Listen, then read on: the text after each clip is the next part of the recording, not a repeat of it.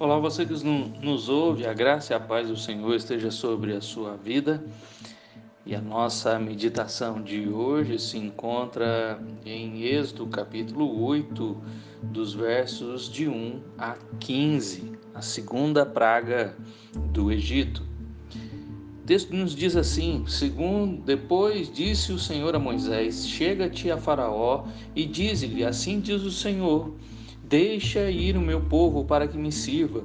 Se recusares deixá-lo ir, eis que castigarei com rãs todos os teus, todos teus territórios o rio produzirá rãs em abundância que subirão e entrarão em tua casa, e no teu quarto de dormir, e sobre o teu leito, e nas casas dos teus oficiais, e sobre o teu povo, e nos teus fornos, e nas tuas assadeiras. As rãs virão sobre ti, sobre o teu povo, e sobre todos os teus oficiais. Disse mais o Senhor a Moisés: Dize a Arão: estende a mão com o teu bordão sobre os rios, sobre os canais e sobre as lagoas, e faze subir rãs sobre a terra do Egito.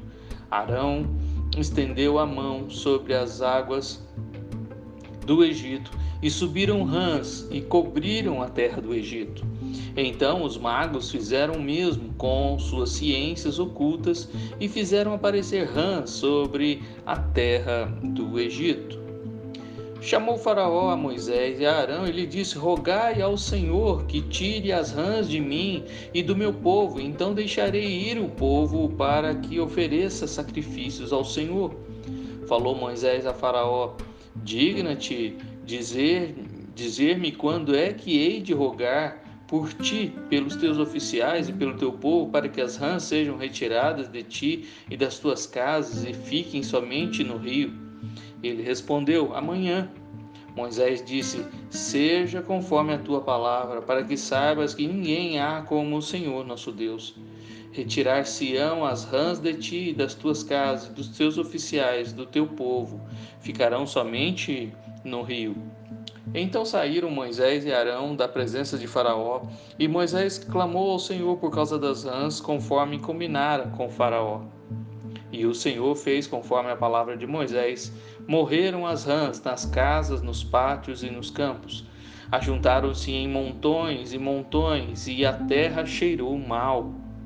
Vendo, porém, Faraó que havia alívio, continuou de coração endurecido e não os ouviu como o Senhor tinha dito. Mais uma vez, nós vemos aqui Deus destruindo mais um rei uh, ali, mais um deus ali do Egito.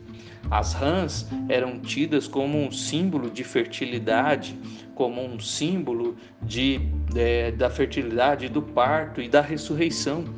E nós vemos aqui o deus Hecate dos egípcios, e esse deus ah, foi então mais uma vez destronado.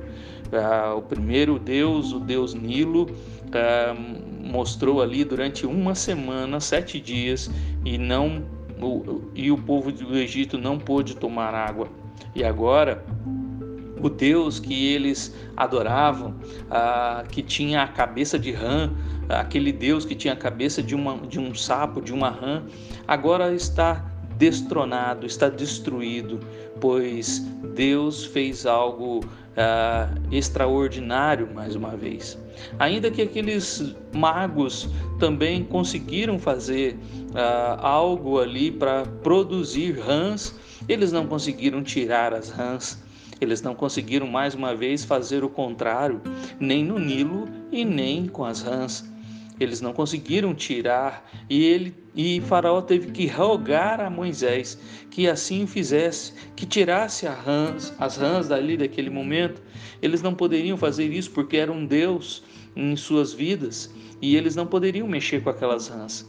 O texto é tão interessante que nos diz que havia rã em todos os lugares. Produziu-se rã com tanta abundância que entrou na casa de Faraó.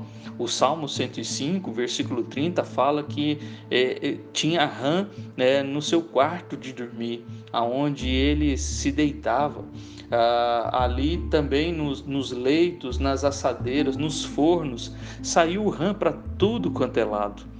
E o faraó ficou desesperado com aquela situação, a ponto de chamar Moisés e pedir e rogar a Moisés que tirasse as rãs ali, que rogasse ao Senhor no versículo 8 para que as rãs saíssem lá e que as rãs fossem tiradas dali. Apesar dele rogar e pedir para que tirasse as rãs, e Deus, assim, então, atendeu a oração de Moisés no dia seguinte. Moisés também, também faz aqui algo interessante, exatamente para mostrar para Faraó que Deus é exatamente aquele que está operando essas grandes maravilhas. Ele pede para Faraó: quando é que você quer que eu faça isso? No versículo de número 9 e 10. E Faraó respondeu: amanhã. Talvez Faraó estivesse em mente aqui que talvez que Moisés falharia e que o Deus de Moisés erraria e mostraria ser um Deus fraco, mas na verdade aconteceu exatamente como ah, como ele pediu. No outro dia, as rãs pararam. Mas ele colocou outra questão aqui também e que Deus não cumpriu quando nós olhamos para, o, para os detalhes. Ele pediu para que Moisés rogasse ao Senhor que tirasse as rãs dele. Tire as rãs de mim e do meu povo, no versículo 8. E quando nós vemos Deus então atendendo o clamor de Moisés, no versículo de número 13, e o Senhor fez conforme as palavras de Moisés, as rãs não foram tiradas, as rãs morreram. Não se produziu mais rãs em abundância saindo do rio, mas agora elas estão mortas em todos os lugares. O Deus da ressurreição, o Deus da fertilidade, está morto. O Deus em que eles tinham tanta veneração, agora está no chão, morto. E o texto diz que eles, eles estiveram, tiveram que ajuntar em montões aquelas rãs. Eu fico imaginando aqueles egípcios que adoravam a rã, agora tendo que ajuntar em montões aquelas rãs juntas todas ali, cheirando mal uh, ali no Egito. Mas isso, em vez de trazer ali um quebrantamento no coração de Faraó, o texto diz que ele então voltou atrás. Ele disse que que libertaria o povo, de que uh, deixaria o povo ir, no versículo uh, de número 8. E agora no versículo 15 ele diz que uh, continuou com o coração endurecido, o Faraó, e não ouviu como o Senhor tinha dito. O Senhor já tinha dito a Moisés que ele estaria com o coração duro, que Faraó não deixaria ele, ele ir ainda. E naquela noite, naquele dia, ah, daquelas rãs, o Deus, mais um Deus do Egito foi destruído, foi destronado, foi ridicularizado diante dos egípcios. Meu querido irmão, quais são os deuses ainda que este mundo tem oferecido e que tem é, enganado e iludido muitas pessoas? Eles, na verdade, eles não têm poder, eles não podem ressuscitar como Deus ressuscitou o nosso Cristo. Eles não podem dar fertilidade, porque quando Deus fecha a madre, ninguém pode uh, fazer o que Deus pode fazer. Quando Deus realiza os seus feitos, não há Deus neste mundo que realiza as obras que o Senhor faz.